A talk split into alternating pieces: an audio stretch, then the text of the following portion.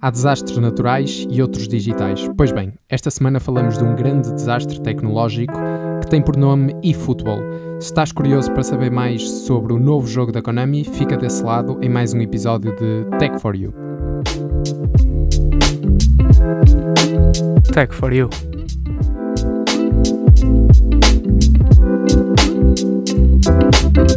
O teu podcast tecnológico. Sejam muito bem-vindos a mais um episódio de Tech for You. O meu nome é João Pires, pelo menos tanto quanto eu saiba, não mudou desde a semana passada. e junto a mim tenho também uma personagem que também não mudou desde a semana passada. E temos então uh, mais um episódio com o icónico Pedro Pacheco. Com, com o, o icónico. O icónico, já viste? Está, Isto, está a progredir. Está a, a cada progredir. episódio não é só uma progressão, como é uma nova nomenclatura. Exatamente. Portanto, já, já passou por amigo, colega, icónico. Uh, eu sinto que qualquer dia vou ter que pegar no dicionário para fazer a introdução deste, deste Take for You.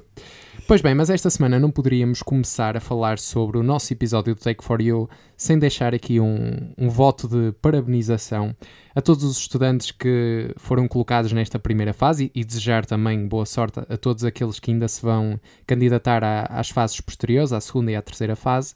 Uh, mas desde já deixar aqui os nossos parabéns uh, em nome do Tech for You, da Engenharia Rádio, a todos os estudantes que uh, começaram hoje a sua caminhada, o seu percurso no ensino superior, desejar-lhes as maiores das sortes, ehm, também aconselhar a que se divirtam e aproveitem bem os anos académicos, que, que são muito importantes, e portanto, da minha parte e do Pedro, Uh, e acho que o Pedro concordará perfeitamente. Concordo, concordo. Deixa-me só acrescentar uma Estão coisa. Estão a entrar nos melhores anos da vida sim, deles. Sim, é? mas deixa-me acrescentar uma coisa. É os estudantes da FEUP.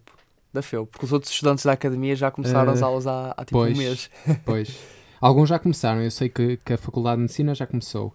A Faculdade de Ciências tenho ideia que não, mas não tenho a certeza absoluta. Acho que só, só a informática é que não começou. Muito bem. Mas este é um podcast de tecnologia. Agora pois. não vamos... Não vamos perder tempo exato, a discutir exato. isso. Vamos, não? vamos, vamos ao, qualquer... ao que interessa. Exatamente. Qualquer das formas, uh, tenham começado hoje ou não, uh, e portanto, aplicando-se ou não o bom início de aulas a partir de hoje, certo é que a, par a parabenização aplica-se a todos, independentemente de serem da FEUP ou não. Ora, e passando agora para o Tech for You, para o episódio 17 deste que é o nosso podcast tecnológico e que fazemos com a ajuda da Engenharia Rádio. Uh, neste episódio, que diria eu vai ser muito interessante, pelo menos vai ter alguns momentos que se antevêm, uh, de certa forma, engraçados. Eu não iria dizer hilariantes, porque é o que vai ser, não é? Mas não vamos dizer. São...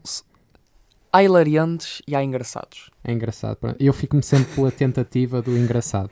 Portanto, nunca chega um nem a outro. De qualquer das formas, Pedro, o que é que vamos falar esta semana? Ora bem, no episódio desta semana uh, vamos falar sobre um desastre tecnológico, uh, bem como sobre oxigênio extraterrestre, sobre um vidro inquebrável, sobre os novos autoalertas no Twitter e, como sempre, muitos outros assuntos. Diz-me só uma coisa, só, sem, sem, dar muito spoiler, este vidro inquebrável era como o, como o Cybertruck, acho que era assim o nome, Cybertruck, da, da Tesla? Não. Não. Não era? Não é. Pronto. Ao menos isso. Não, só estou a dizer isto porque o vidro quebrou enquanto o Elon Musk fazia a demonstração, se bem te recordas. Acho, acho que não creio que este, que, este vidro, que este vidro parta, mas. Não? Se calhar, se, tu... se calhar podíamos mandar vir e testar. Não sei. Fica a ideia no ar. Fica a ideia. Mas tu dizes, nada melhor como começar com a nossa rúbrica habitual e, portanto, de seguida temos o que é nacional é que é bom.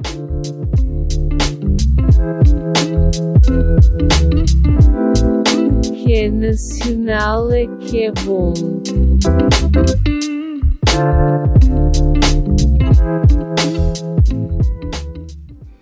Ora, e para começar a rúbrica O que é nacional é que é bom desta semana, temos uma notícia que certamente servirá de alento a todos, especialmente até como prova para todos aqueles que dizem que, que em Portugal não se fazem coisas boas. Pois bem, desenganem-se porque a Iberlim, empresa de serviços de limpeza e desinfecção, em parceria com a JPM Industry e com a consultora técnica e com a consultoria técnica do Inesctec, assim é que é, desenvolveu uma solução robótica autónoma e inteligente com capacidade para operar várias torres de desinfecção através de raios UVC, provando, portanto, que soluções boas e tecnológicas também podem ser feitas em território nacional.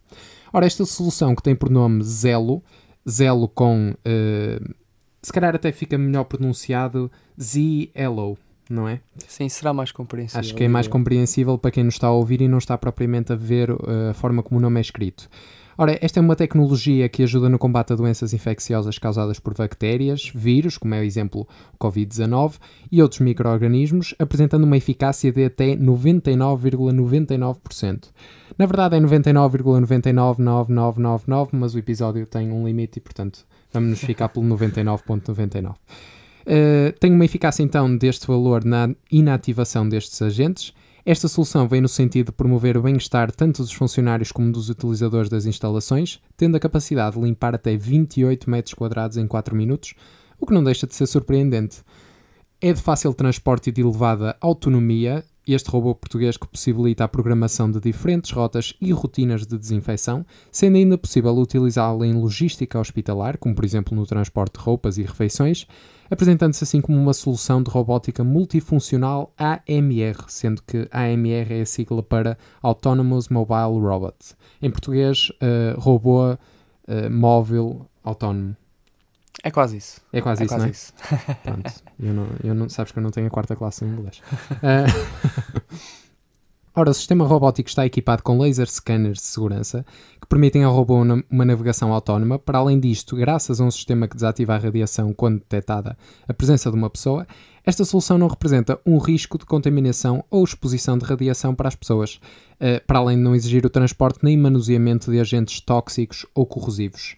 Portanto, baseando-se na mais recente tecnologia de reconhecimento de imagem, que recorre a algoritmos de inteligência artificial de identificação de seres humanos, o robô tem por objetivo desativar a radiação UVC na presença dos mesmos, sendo que a detecção recorre a imagens térmicas e a cores de forma a aumentar a sua fiabilidade e a funcionar em ambientes de fraca ou até mesmo nenhuma iluminação. Além de um algoritmo de inteligência artificial, existem sensores infravermelhos passivos que detectam movimento, funcionando como um sistema complementar no aumento da fiabilidade deste módulo detector.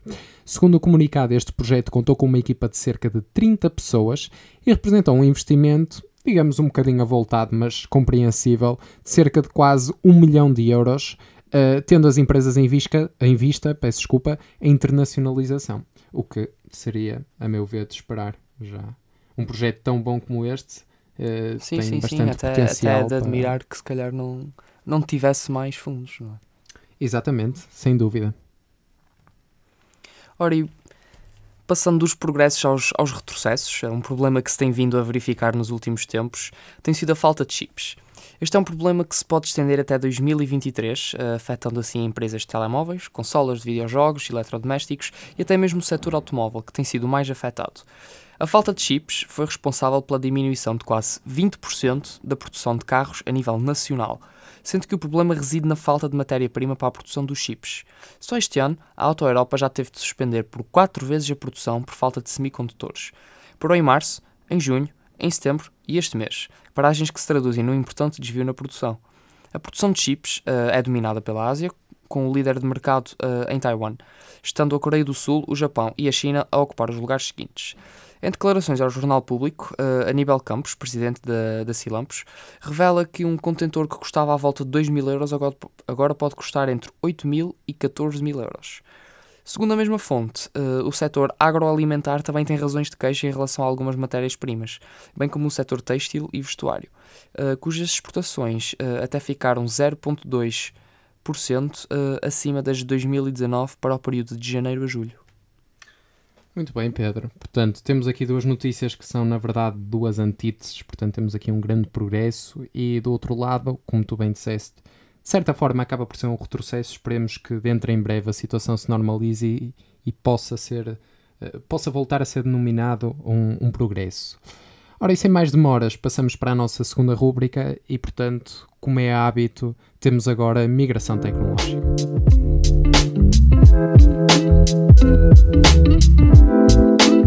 Migração tecnológica.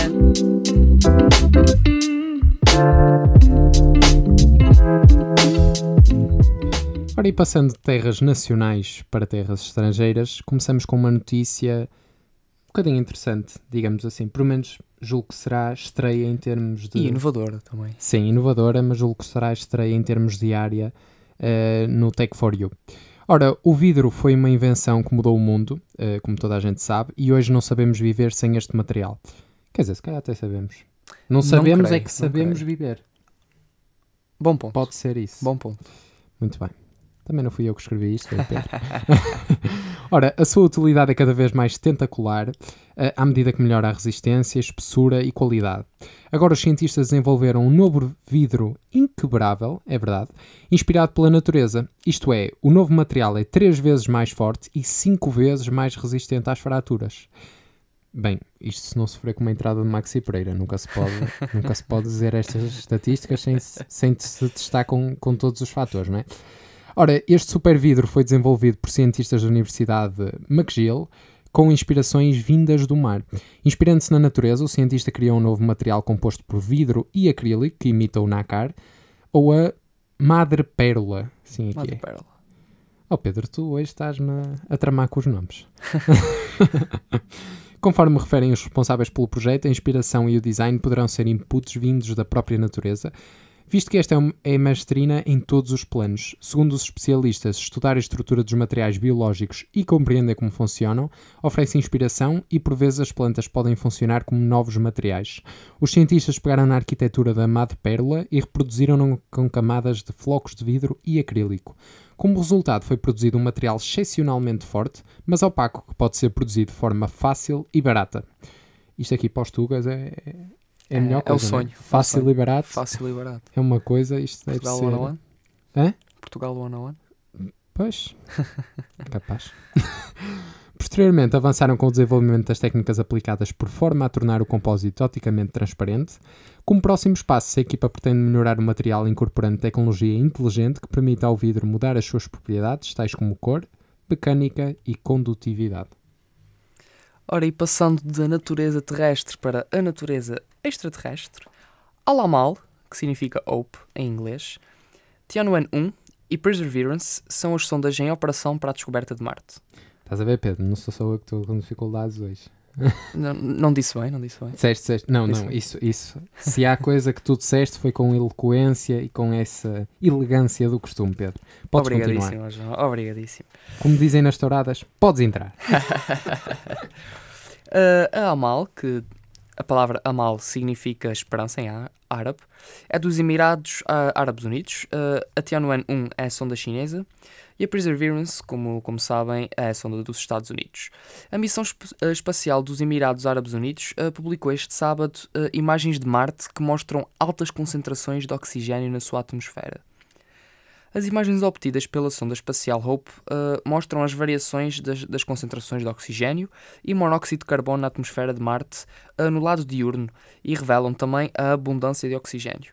De relembrar que a sonda Alamal foi concebida para fornecer uma imagem completa da, da dinâmica meteorológica do planeta Marte, mas é acima de tudo um passo para um objetivo muito mais ambicioso: a criação de uma colónia humana em Marte dentro de 100 anos. E ó João, deixa-me dizer-te, com esta descoberta, se calhar ficamos um bocadinho abaixo do prazo dos 100 anos, não? Olha, eu pensava que tu ias dizer com esta descoberta, se calhar o próximo episódio já é feito em Marte. Eu não creio que. Não era mal pensado. Não era mal pensado, mas eu não creio que nem eu, nem tu, nem tu eh, estejamos vivos nessa altura.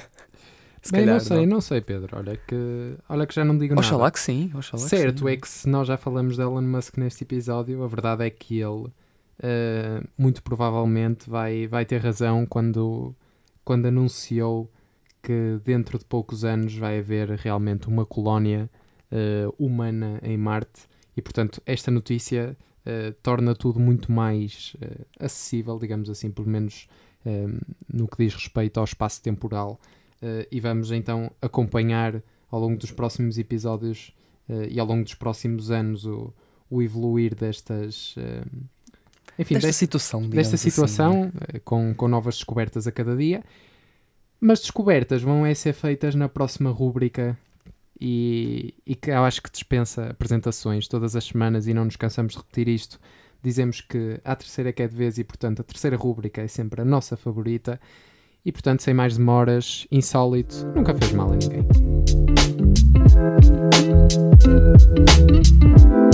Insólito nunca fez mal a ninguém.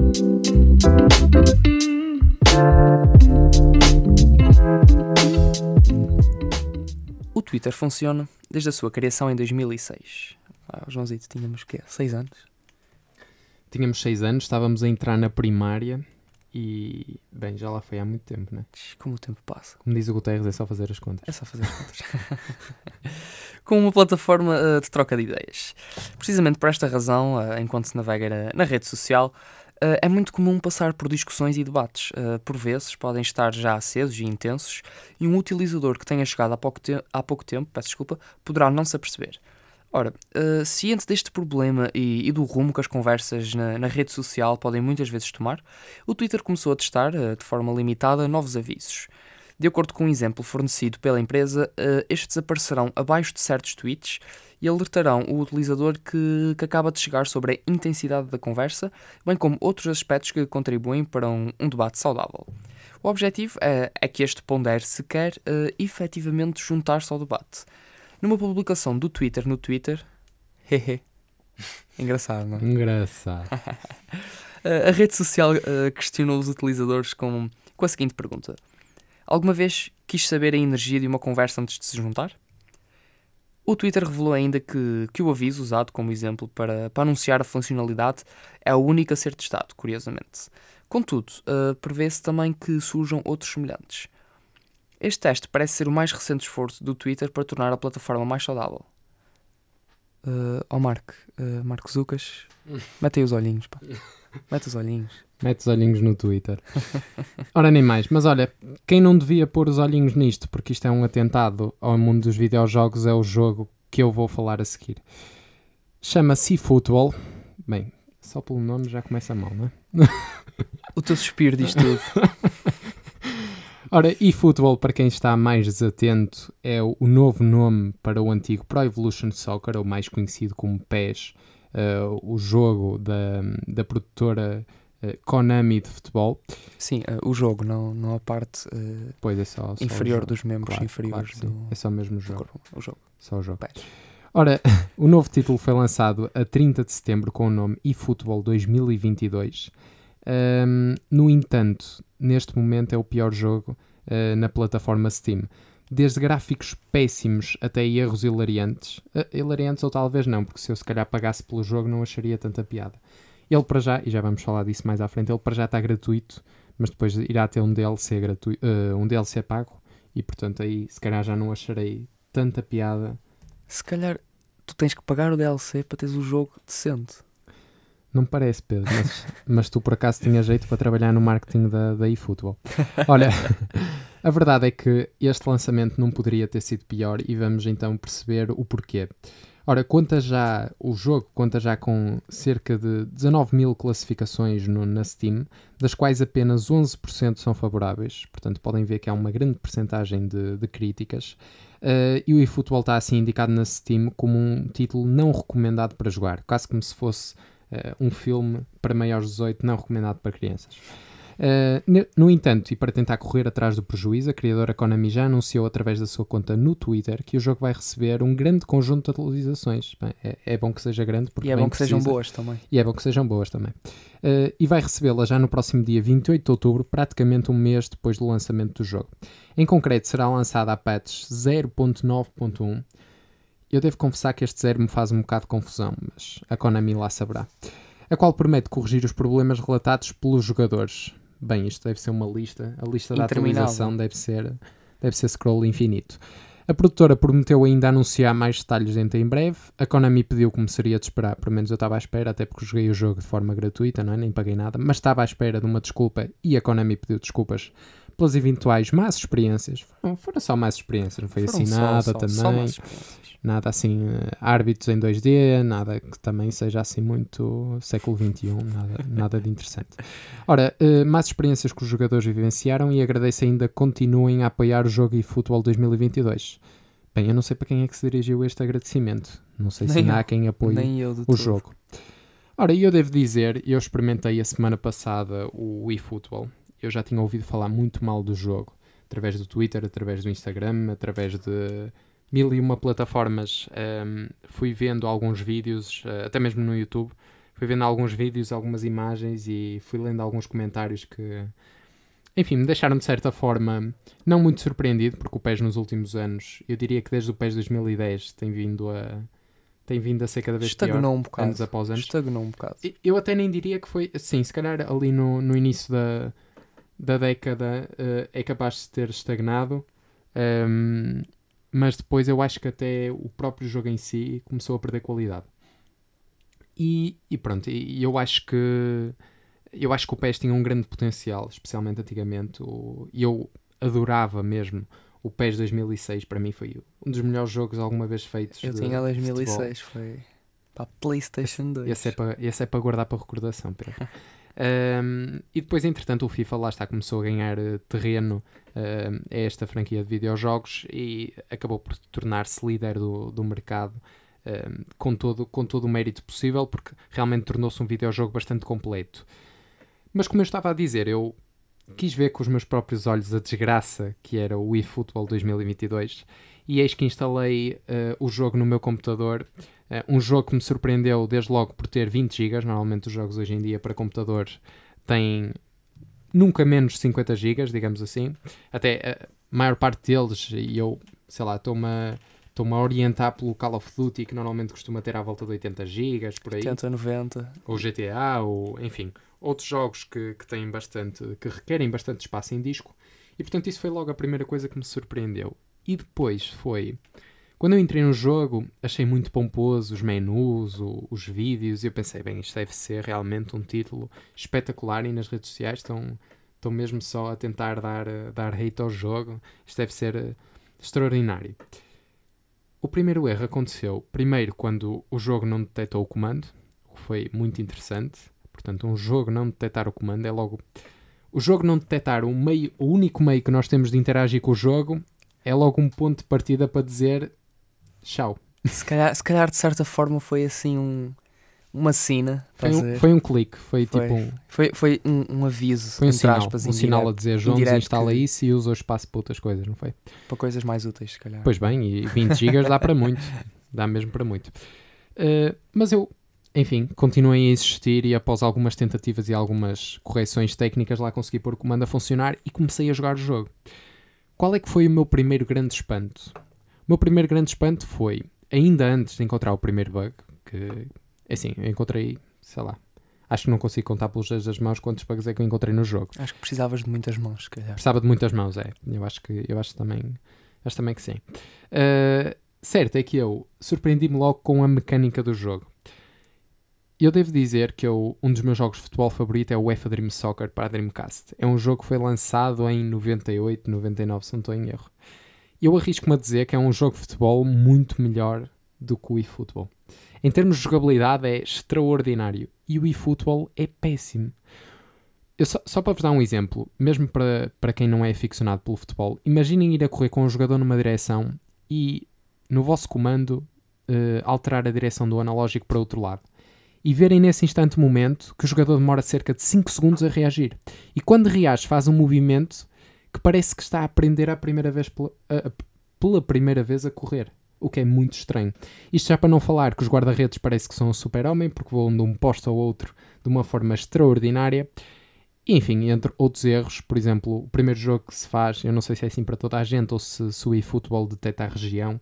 Sei que o primeiro jogo que fizeram de demonstração, quando eu instalei o jogo, era Portugal-Argentina.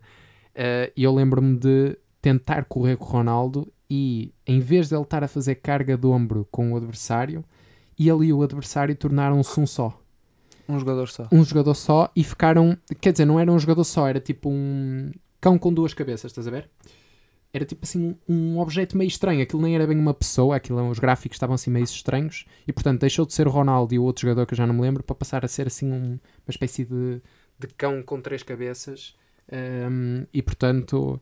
eh, Com três cabeças, não, com duas cabeças. eh, já estava a confundir com a bola, porque aquilo também estava ali uma mesclagem de gráficos muito estranha. Uma mesclagem. Uma mesclagem, já viste? Novos termos e tudo, Pedro. Eh, e portanto, eh, devo dizer que a experiência foi horrível. Mas, assim, horrível se calhar não é a melhor palavra, não é? Foi mais que horrível. Mas eu sou um bocado teimoso, um bocado para para não dizer muito, eh, e portanto pensei, não, se calhar este era o primeiro jogo, o próximo já vai ser melhor. E tentei fazer um segundo jogo. E eis que, para meu espanto, vejo que um jogo que foi anunciado como gratuito tinha apenas disponível, porque estava o jogo todo bloqueado, só permitia jogar um para um no computador ou um para um online, sendo que tinha um limite de 6, 7 equipas. É, como podem ver, nem tive tanto tempo no jogo que desse para decorar o número de equipas que tinha. Sei que tinha o Arsenal, ainda, não, ainda estou hoje para perceber o porquê, mas tinha outras equipas, Barcelona, São Paulo, acho eu, ou pelo menos Corinthians, uh, perdoem-me os adeptos destes dois clubes, se me engano, e tinha o Manchester United também, com quem eu joguei, e o jogo foi péssimo, tão péssimo que eu não cheguei sequer a jogar até ao final do jogo. Eu parei, saí do jogo e desinstalei. Portanto, resumo da história só para vocês não ficarem cansados de ouvir aqui este chato a falar durante meia hora. Uh, o eFootball é um bom jogo, mas é um bom jogo para aquele período em que não havia jogos. E portanto, este se calhar, ok, ver assim uns gráficos, é pá, já era interessante. Se isto realmente é para jogar então, nesse caso, não sei bem o que é que a Konami pretende, porque eFootball tem tudo menos de jogo de futebol. Não sei. O que é que tu achas, Pedro? Achas que vais dar, vais dar alguma tentativa de, de jogabilidade? Oh, algum, João, eu, algum efeito de dúvida? Eu não quero maltratar o meu computador. Não maltrates então. Não quero maltratar então. o meu computador. Não instales o eFootball, há coisas melhor para instalar. Acho que o meu Ora, computador 12 ia minutes, ficar muito triste. 12 minutes é excelente. Ora, 12 minutes. Excelente mesmo para instalar no teu computador. Eu, eu já joguei, deixo aqui a recomendação. Uh, um jogador ainda por cima desenvolvido por um português. É um jogo extraordinário mesmo. Está disponível na Steam. A um preço que eu acho até bastante acessível. Uh, e é um jogo que ocupa ainda menos que o eFootball, se não estou em erro. Uh, de qualquer das formas, é um jogo mesmo, mesmo muito bom. Quanto ao eFootball, é assim, não sei bem, porque ainda não encontrei ninguém a elogiar o jogo, que é interessante. Nós temos sempre pessoas, por exemplo, há pessoas que elogiam o Donald Trump, elogiam o Bolsonaro, não sei o quê, mas elogiar o eFootball é, é, é, que é tão mau que nem, é sequer, nem sequer é possível elogiar aquilo. É mesmo é raro. É mesmo raro. Extraordinária. Mas eu por acaso gostava de ouvir falar alguém da Konami para perceber se, se eles próprios elogiariam o jogo. Uh, não sei. Não. sei é que vou esperar por este, por este patch uh, só para ver como é que. Não o volto a instalar, isso é certo. Não volto a instalar o jogo no meu computador, mas vou esperar para ver se há, se há realmente uma, uma grande melhoria. Uh, duvido que seja assim tão, tão grande a melhoria, mas, mas vamos esperar. Agora, certo é que também temos que dar, pelo menos neste ponto inicial, o benefício da dúvida, como demos também, por exemplo, a, a um jogo que já falamos por várias vezes no, no Take For You, ao Cyberpunk 2077, um dos jogos mais aguardados de, de sempre. Uh, e um jogo que inicialmente até teve várias polémicas, com vários jogadores a pedir uh, o reembolso do valor que tinham dado pelo jogo, porque realmente o jogo estava cheio de bugs e de outros erros que, que o tornavam enfim, eu não diria tão mau quanto, quanto o eFootball. Acho que nem é. Aliás, acho que nem é comparável uh, o quão mau está o eFootball perante, perante outros jogos que, pronto, enfim, saíram menos bem no início. Certo é que Cyberpunk acabou por corrigir, entretanto, os erros e, enfim, pedir, a, pedir também algumas desculpas, mas nunca chegou a ser tão mal.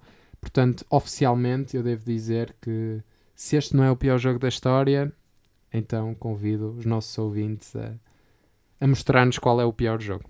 E a avaliar por, é? por eles mesmos, não é? Exatamente. Ora, esta semana não temos guru da semana. Uh, eu e o Pedro pensamos tornar gurus, nós próprios gurus da semana e tal, mas depois, ah, era um bocado chato. Não, não seria muito imparcial, não? É? Exato, parecia aquele meme do, do Obama a auto, auto premiar-se e portanto vamos direita, passar diretamente para, para as recomendações. Esta semana temos recomendação, recomendações quádruplas, portanto temos duas recomendações na, na rúbrica de, de leituras e duas recomendações na rúbrica de, de, audiovisuais. de audiovisuais. E depois ainda temos ainda o regresso de uma rúbrica que não tivemos no último episódio e que até, se não me falha a memória, já não temos pelo menos há algum tempo, e portanto vai regressar da melhor forma com uma notícia que certamente vai agradar a todos os gamers e, e não só. Aqueles que por menos tiverem uma, uma pitada de nostalgia dentro, dentro de si. Mas sem mais demoras e antes de passar então a essa última rúbrica, vamos primeiro às recomendações e começamos com a rúbrica de leitura do costume. Ler faz bem à mente.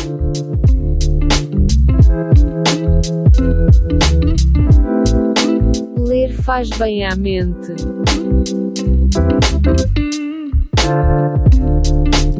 Ora, pois muito bem. Pedro, qual é a tua recomendação de leitura para esta semana? Bem, João, a minha recomendação de leitura desta semana vai para o livro How to Avoid a Climate Disaster. Neste livro, uh, escrito por uh, Bill Gates, uh, o autor expõe um plano abrangente, prático e acessível para atingir as zero emissões de gases de efeito de estufa e evitar uma catástrofe climática.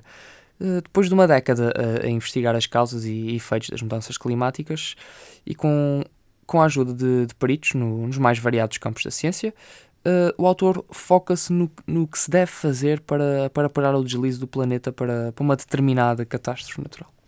Ora, Pedro, eu devo dizer que tu não podias ter feito melhor recomendação, porque na verdade, eu não sei até, até que ponto tu saberias isto ou não, e para os nossos ouvintes perceberem, isto não foi combinado. Claro que foi, claro que foi. uh, não, não foi nada. Uh, não foi combinado. Um, a recomendação que o Pedro fez, acabou de fazer agora esta recomendação de leitura, um, é precisamente o livro, uh, o meu livro favorito. Portanto, eu, eu que sou um leitor assíduo, uh, posso dizer que já, que já li bastante e que, que este livro marcou-me de forma bastante. Um, como é que eu hei de dizer? Mudou, se calhar, a minha forma de, de enfrentar ou de, de, ver esta, esta crise climática pela qual passamos de uma forma consciente e ponderada, uh, sem recorrer a a loucuras e histerias, mas uh, percebendo o problema, uh, eu hoje estou a pegar em. Eu que não gosto muito de, de touradas, mas estou a pegar em muitas, em muitas expressões de touradas. Uh, este livro pega bem o, o, touro pelos cornos, pega bem o, o problema pela raiz e explica-o de uma forma extraordinária, como só Bill Gates o poderia fazer, e depois ainda. ainda acrescenta um conjunto de soluções, não só tecnológicas, maioritariamente tecnológicas, mas dos mais diversos tipos e, portanto, é um livro extraordinário que eu gosto mesmo, mesmo muito.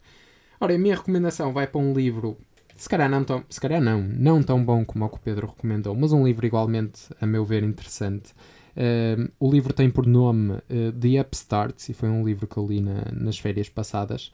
É um livro extremamente atual e interessante e que nos permite ficar a conhecer com todo o detalhe mais algum as empresas Uber e Airbnb, que certamente dispensam apresentações prévias para os nossos ouvintes. Desde as suas fundações, onde eram vistas como projetos secundários, é verdade, estas empresas começaram como projetos secundários, até às suas entradas em bolsa, é um livro muito bem conseguido, uh, mesmo muito bem conseguido, e que por isso mesmo surge como a minha recomendação de leitura para esta semana. Um, eu li o livro em inglês, sei que também há o livro traduzido em português, uh, portanto, recomendo mesmo a que, a que leiam uh, este livro que recomendei e especialmente o livro que o Pedro recomendou, porque acho que compensa, independentemente da área em que, da área em que vocês se sentirem mais à vontade e gostarem mais. Ora, e agora passando para. Uh, eu agora parecia espinha de massas que eu disse, e agora, e agora. Ora, e agora passando para a nossa segunda rúbrica de recomendações, segunda e última de recomendações, mas não a última deste episódio, uh, temos se uma imagem vale por mil palavras, imagina um vídeo. Se uma imagem vale por mil palavras, imagina um vídeo.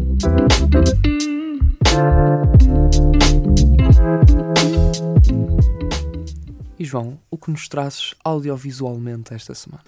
Audiovisualmente, gostei, Pedro, gostei. Ora, a minha recomendação audiovisual desta semana, provavelmente, se calhar até nem é assim muito. Uh, não é se calhar uma novidade para, para os nossos ouvintes, porque se calhar as redes sociais já, já fizeram o, o seu trabalho na divulgação de, desta série. A minha recomendação vai, portanto, para uma série que está a dar bastante que falar. Não está propriamente relacionada com tecnologia, é certo, mas a mensagem que passa, a meu ver, tem uma importância social muito relevante. Falo de Squid Game, a série sul-coreana da Netflix, que tem, que tem dado bastante que falar, especialmente nas redes sociais. Ao longo de nove episódios, uh, portanto, é uma série que conseguem ver rapidamente uh, e com um enredo e uma história muito bem conseguidos. 456 devedores são participantes de um jogo com 6 rondas e cujo prémio não só lhes pagaria as dívidas, como lhes deixaria numa posição financeira oposta à que se encontram no momento. Antes que dê spoilers, fico-me por aqui com esta recomendação e passo para a tua recomendação desta semana, Pedro. Oh, João, recomendação deixa... audio... Como é que tu disseste no início? Audiovisualmente. Audiovisualmente. O que é que tu nos trazes audio... audiovisualmente? O que é que nos trazes audiovisualmente, Pedro? Deixa-me só, deixa só dizer que eu ainda não vi a série toda, mas já vi alguns episódios. Ah, então posso dar spoiler, já podias ter dito isso.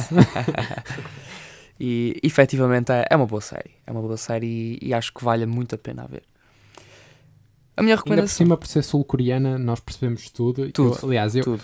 Eu e o Pedro tivemos quase para fazer este episódio em sul-coreano, mas depois pensámos, hum, se calhar é melhor. Os nossos ouvintes podem ainda não ter visto até Exato, o se episódio calhar a maioria ainda não é? sabe, ainda não sabe a Pois, língua. pode não ter visto até ao último episódio, então se calhar é melhor deixar para o próximo. Portanto, 18 episódio, já sabem, em sul-coreano, vão- vocês vão perceber tudo. Aliás, acho que esse vai ser o episódio com mais ouvintes.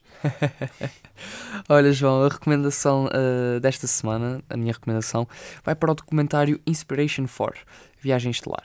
Esta série documental uh, cobre os acontecimentos uh, quase mesmo em tempo real, uh, sendo exibida em cinco partes, antes e depois da missão uh, e apenas na Netflix. A missão SpaceX Dragon, uh, conhecida como Inspiration 4, é o, é o passo mais ambicioso até hoje na exploração espacial fora do setor militar pois será a primeira expedição totalmente tripulada por civis uh, a orbitar o planeta. Muito bem, Pedro. Super interessante. Confesso que ainda não vi, mas vou ter em conta esta recomendação.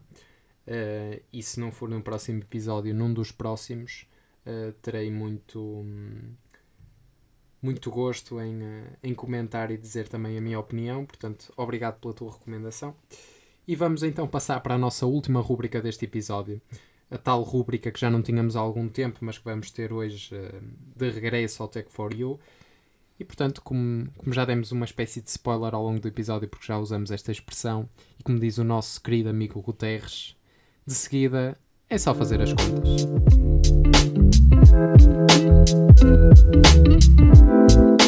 É só fazer as contas.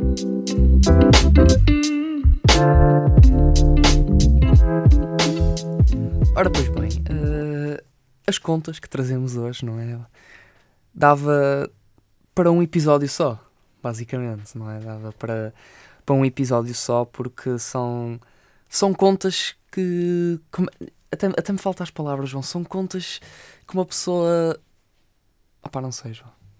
Repara, eu no início disse que para iniciar o- os episódios teria quase de, de recorrer a um dicionário. Já estou a ver que tu também vais ser um Eu leitor preciso, assíduo eu preciso, para, eu preciso. para encontrar as palavras certas. Especialmente porque é, é uma notícia que, que eu gosto muito, porque eu gosto muito de, de game development e game design e coisas relacionadas com jogos e claramente os ouvintes já sabem para onde é que isto vai dar, não é? Ora, Já- o mer- já- pelo menos se não sabem, já estão a suspeitar. É verdade, é verdade. Ora, o mercado dos jogos eh, nunca passa de moda e está constantemente a ser munido de novos lançamentos e equipamentos, o que estimula a curiosidade dos consumidores. eh, e hoje, eh, nesta rúbrica, trazemos o top 10 das consolas de videojogos mais vendidas em todo o mundo até ao momento. Ora, pois bem, décimo lugar, Game Boy Advance. Ora, esta consola foi lançada em 2001 pelas mãos da Nintendo e já trazia várias inovações em relação aos modelos anteriores. Conta com um ecrã LCD com retroiluminação, jogos 2D de 32 bits, deixou de ter jogos disponíveis em 2008 e está muito associada a títulos clássicos como Pokémon Fire Red e Leaf Green, Ruby, é assim que se diz, Pedro? É Muito sim, bem. Sapphire e Emerald, Super Mario Advance, The Legend of Zelda, A Link to the Past, entre outros. A Game Boy Advance já vendeu 81,51 milhões de unidades. É, é muito notório. E está em décimo é? lugar, agora imagina o primeiro. E está em décimo lugar, é verdade, é verdade. Ora, em nono lugar temos a Xbox 360. O modelo original da, da Xbox 360 chegou ao mercado em 2005, a versão Slim chegou em 2010 e a Xbox 360E apareceu em 2013. Foi uma das consolas com maior sucesso da Microsoft e tornou popular jogos como Halo, Gears of War e Forza. A Xbox 360 eh, já conta com 85,8 milhões de unidades vendidas. Ora, e em oitavo lugar vem uma consola que foi. Não foi bem a minha primeira. Foi a minha primeira consola de televisão, digamos assim. A seguir à Dreamcast. Não foi bem a primeira, então já foi. Já foi a segunda, já foi a segunda. Foi a primeira a partir do dia. Não, estou a brincar. Ora, em oitavo lugar temos então a PlayStation 3. O modelo original da consola chegou no ano 2006, eh, sendo que a variante Slim, que foi por acaso o modelo que eu tive, Uh, foi lançada em 2009 e a Super Slim, ou não, eu tive a Super Slim, assim aqui é. Mas se aparecesse aqui a Super Super Slim, afinal era Afinal era super, tido. super, super, super. E a Super Slim apareceu em 2012, assim é que é. A consola foi uma importante, um im- importante equipamento da Sony e um importante marco também, e aju- ajudou a popularizar jogos como The Last of Us, um dos meus jogos favoritos, God of War, Uncharted, também um dos meus jogos favoritos, e Gran Turismo também, Infamous. Uh, a PlayStation 3 já vendeu 87,41 milhões de unidades. Ora, em sétimo lugar, eh, a consola que eu possuo atualmente, que é a Nintendo Switch. A consola híbrida da Nintendo foi revelada há 5 anos, a 20 de outubro de 2016, eh, e foi lançada oficialmente a 3 de março de 2017. Usa os comandos Joy-Con, eh, o que incentiva os movimentos dos jogadores. Com esta consola eh, estrearam jogos como The Legend of Zelda, Breath of the Wild, possuo esse jogo, é incrível, eh, e Animal Crossing eh, New Horizons. Eh, Também possuis o Animal Crossing? não, esse não. Não? Não. Mas acho que é giro, Pedro, não, não, não queres experimentar? Jogar assim com os Obrigado, mas não. amiguinhos? Obrigado, mas não. João. Não é? Ora, recentemente a empresa lançou nos Estados Unidos a sua versão com ecrã eh, OLED, eh, que deverá chegar em breve a outros mercados. Até ao momento, a Nintendo Switch já vendeu 89,04 milhões de unidades. Pois muito bem. Em sexto lugar temos a Wii. Esta consola foi lançada em 2006 juntamente com o seu comando Remote e trouxe uma nova e diferente abordagem ao mundo dos videojogos. Ficarem sentados tinha deixado de ser a única opção dos jogadores, que podiam agora divertir-se em movimento através de jogos muito mais dinâmicos. A Wii já conta com 101, vírgula- já entramos no, Já no entramos patamar nos dos três centenas. dígitos, uh, com 101,64 milhões de unidades vendidas. Ora, em quinto lugar é a PlayStation. Não a 3. PlayStation 1. Exato, não a 3, não a 2, não a 4, não a 5, mas a original. Uh, a primeira consola da Sony chegou a 3 de dezembro de 1994 ao Japão e a 29 de setembro de 1995 à Europa. Uh, foi palco para vários jogos clássicos como Final Fantasy, Gran Turismo, Tomb Raider, Tony Hawk's Pro Skater e Crash Bandicoot. Com a PS1, uh, os jogadores podem ainda reproduzir CDs de música, havendo ainda uma versão com LCD para que pudessem ser vistos DVDs. A PlayStation original já vendeu 102,5 milhões de unidades. Ora, e da 1 passamos diretamente para a 4, que por acaso está também no quarto lugar. A consola de quarta geração da Sony foi lançada em 2013, um ano depois do lançamento da Super Slim da PlayStation 3, e em setembro de 2016 surgiu a versão Slim e a versão Pro da PlayStation 4. Esta última com melhores gráficos e compatível com a resolução 4K.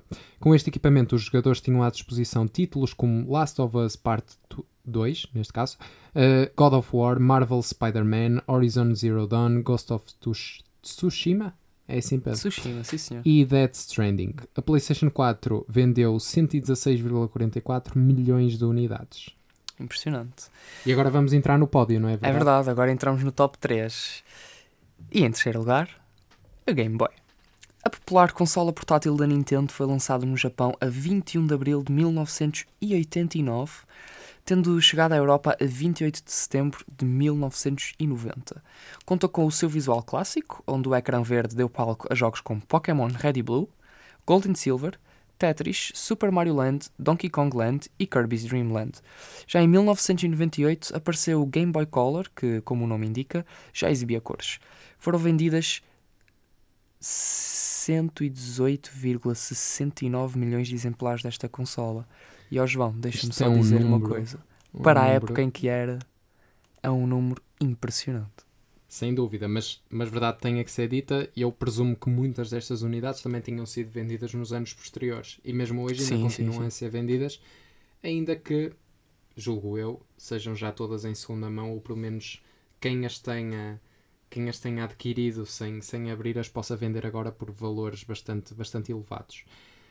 Ora, e passamos para o segundo lugar, que eu devo dizer que me surpreendeu. Não é que eu tenha nada contra esta consola, muito antes pelo contrário, porque sempre gostei bastante. Hum, acho uma consola, quando surgiu, interessante pelo, pelo simples facto de que a sua estrutura era diferente. De... É, é certo que nunca houve duas consolas iguais, mas uh, a estrutura desta, o facto de ter dois ecrãs uh, numa só consola, tornou-a para mim, uh, uma das consolas mais icónicas da história. E portanto, em segundo lugar, temos a Nintendo DS, que foi lançada em 2004 e é uma das mais populares consolas do mundo. Conta com um design que abre e fecha e os tais dois ecrãs em que o inferior é sensível ao toque, portanto, era um ecrã já touch. Uh, jogos como New Super Mario Bros. Uh, é assim, Bros? É sim, senhor. Uh, eu nunca sei se é Bros, Bros. Calhar é Bros. Qualquer coisa serve. É Bros. É Bros, mano. Bros. Olha, Mario Kart DS, Pokémon Diamond e Pearl, Black and White, Heart Gold e Soul Silver, The Legend of Zelda, Phantom Hourglass aproveitaram todo o potencial do conceito da consola. Já em 2011 chegou a versão aprimorada Nintendo 3DS, capaz de produzir imagens de 3 dimensões sem a necessidade de óculos especiais para o efeito. E eu devo dizer que a primeira vez que experimentei foi na GameStop, uma loja de videojogos certamente muitos conhecerão, até pelo o, o escândalo, entre aspas, que, que, sucedeu com a bolsa até, até, até há bem pouco tempo um, em que a GameStop esteve envolvida. E eu experimentei a consola na loja, na altura estava ainda, ainda era uma novidade, e devo dizer que fiquei, eh, enfim, de certa forma, espantado com, com a capacidade de, conseguir colocar 3D de uma forma tão simples e sem necessidade de, de óculos ou qualquer outro equipamento adicional. Foi realmente notório uh, e, portanto, eu gostei muito da, da Nintendo 3DS. Ora, esta consola já vendeu 154,9 milhões de unidades. Ora, e por último, mas neste caso também em primeiro lugar, não é? a primeira consola que tive, de todas, a PlayStation 2. PlayStation 2 foi lançada a 4 de março de 2000 no Japão e a 24 de novembro desse ano na Europa. Foi devido à PlayStation 2 que jogos como God of War, GTA San Andreas e Vice City, Guitar Hero, Resident Evil 4, Need for Speed, uh, Winning Eleven, que na altura era o PES, Metal Gear, Kingdom Hearts uh, se tornaram muito populares. A PlayStation 2 já vendeu 157,68 milhões de unidades. É um número para, para recordar. Para é? recordar. Um número bastante. bastante é um número histórico. É histórico. Uh, sim, icónico. Eu ia dizer histórico, icónico e juntei. E juntaste os foi dois. tipo histónico. Foi histónico. Assim, foi um bocado, um bocado estranho. O episódio desta semana de Tech for You chega assim ao fim. Esperamos que tenham gostado e que tenham estado desse lado. Da nossa parte é tudo. Podem-nos dar o vosso feedback nas nossas redes sociais, eh, nomeadamente no nosso Instagram em techforyou.ar. E já sabem, acompanhem-nos através desta, desta rede social, do nosso Instagram para mais novidades. Esperamos voltar já na próxima semana com mais um episódio. Podemos dizer que será se calhar um episódio diferente. Quem sabe? Dando aqui um spoilerzinho Quem sabe? ao episódio da próxima semana. Uh, espero que gostem. Até lá, fiquem bem, fiquem seguros.